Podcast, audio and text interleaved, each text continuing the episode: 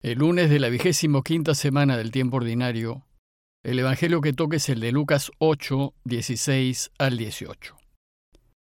En aquel tiempo dijo Jesús a la gente, Nadie enciende una vela y la tapa con una vasija o la mete debajo de la cama. La pone en el candelero para que los que entren tengan luz. Nada hay oculto que no llegue a descubrirse, ni nada secreto que no llegue a saberse o a hacerse público.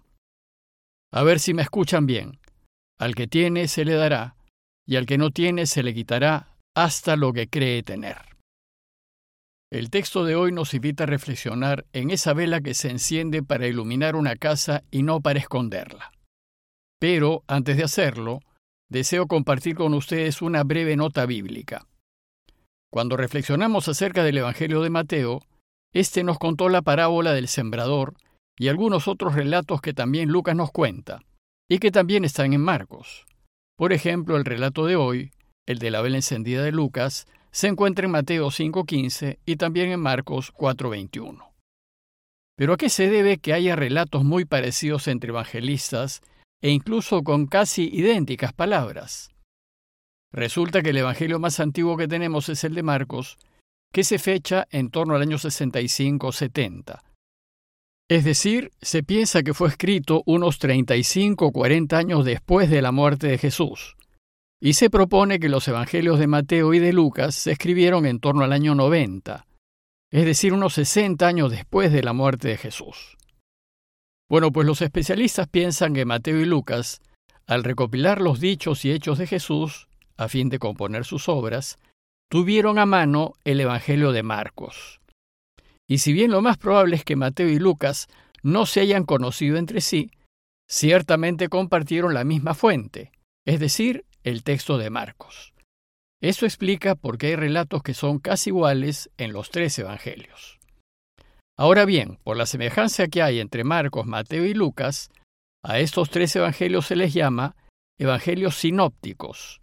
Sinopsis es una palabra que viene del griego y que significa ver junto, ver en paralelo o tener una visión de conjunto. Y lo que quiere indicar es que estos tres evangelios, por sus semejanzas, se pueden poner en paralelo y así tener una visión de conjunto de las enseñanzas del camino de Jesús. En cambio, el Evangelio de Juan es muy distinto. Él no se puede poner en sinopsis, pues la mayoría de sus relatos son propios, y por ejemplo no menciona el relato de la vela encendida. Pero lo interesante es que si bien Mateo y Lucas toman material de Marcos, cada uno de ellos tiene también sus fuentes propias. Además, ordenarán los relatos que tienen a mano de distinta manera y en función de las enseñanzas que nos quieren transmitir. Lo que hay que tener siempre presente es que los evangelios no nos cuentan la vida de Jesús, sino que buscan enseñarnos acerca de Él y su camino. Es decir, son una especie de catecismos en forma de historia. Sin embargo, es de notar que hay relatos en los que Mateo y Lucas sí coinciden, pero no se encuentran en Marcos.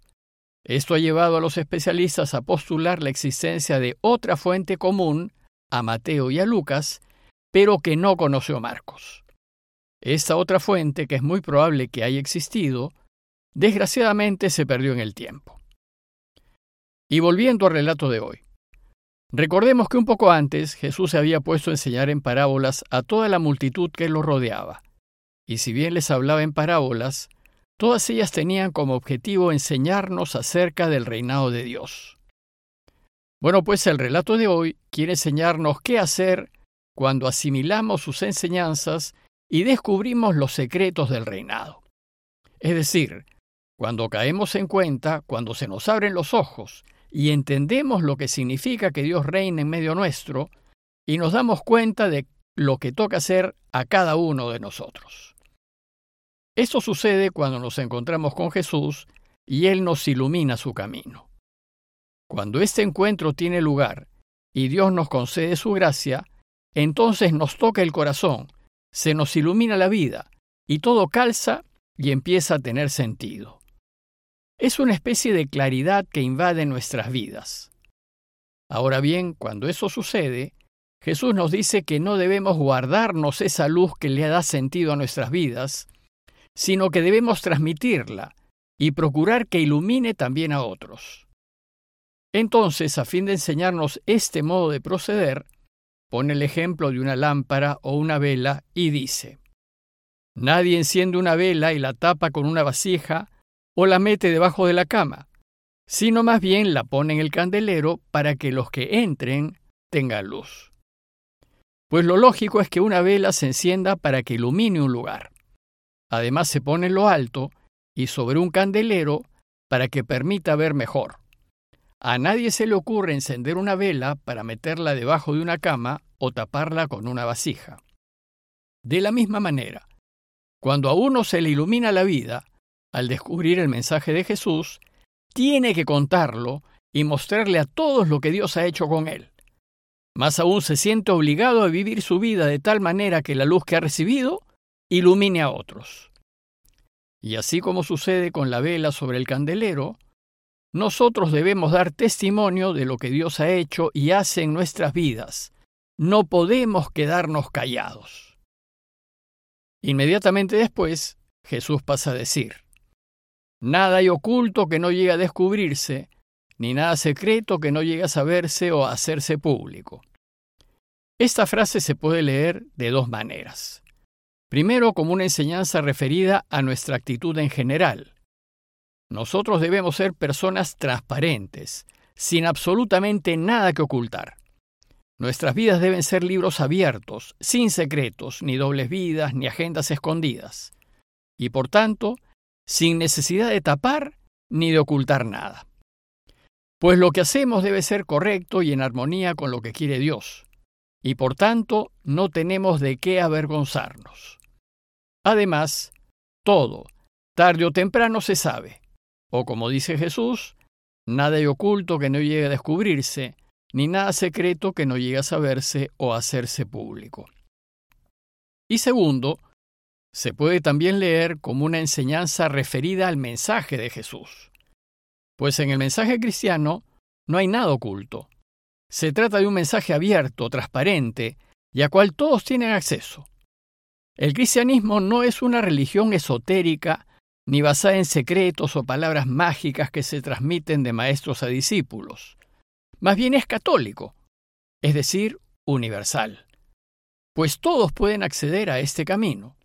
Por eso, tanto la Iglesia de Roma como la Iglesia ortodoxa se dicen católicas, que significa universales.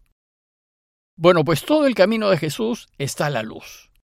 Lo que sí puede suceder es que tengamos ojos pero no veamos, y tengamos oídos pero no oigamos, porque no nos preocupamos por indagar, ni conocer, ni profundizar.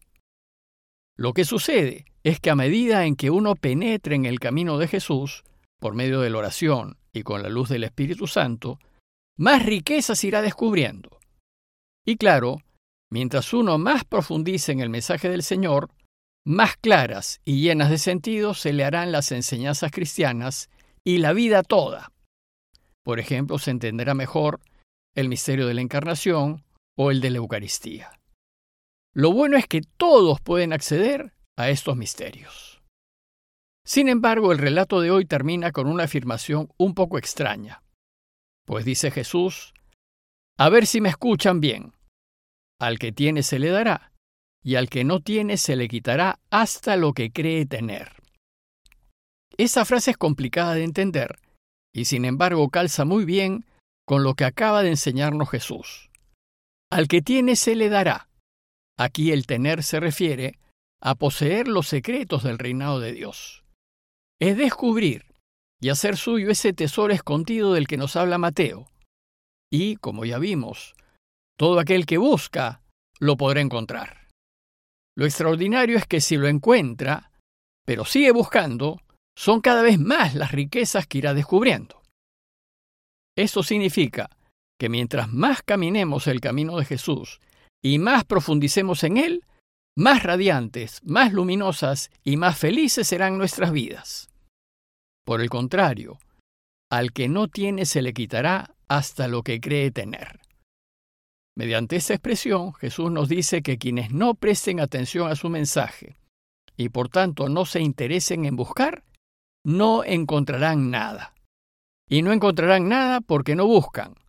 Y lo peor es que si no buscan, no podrán descubrir aquello que los hará felices.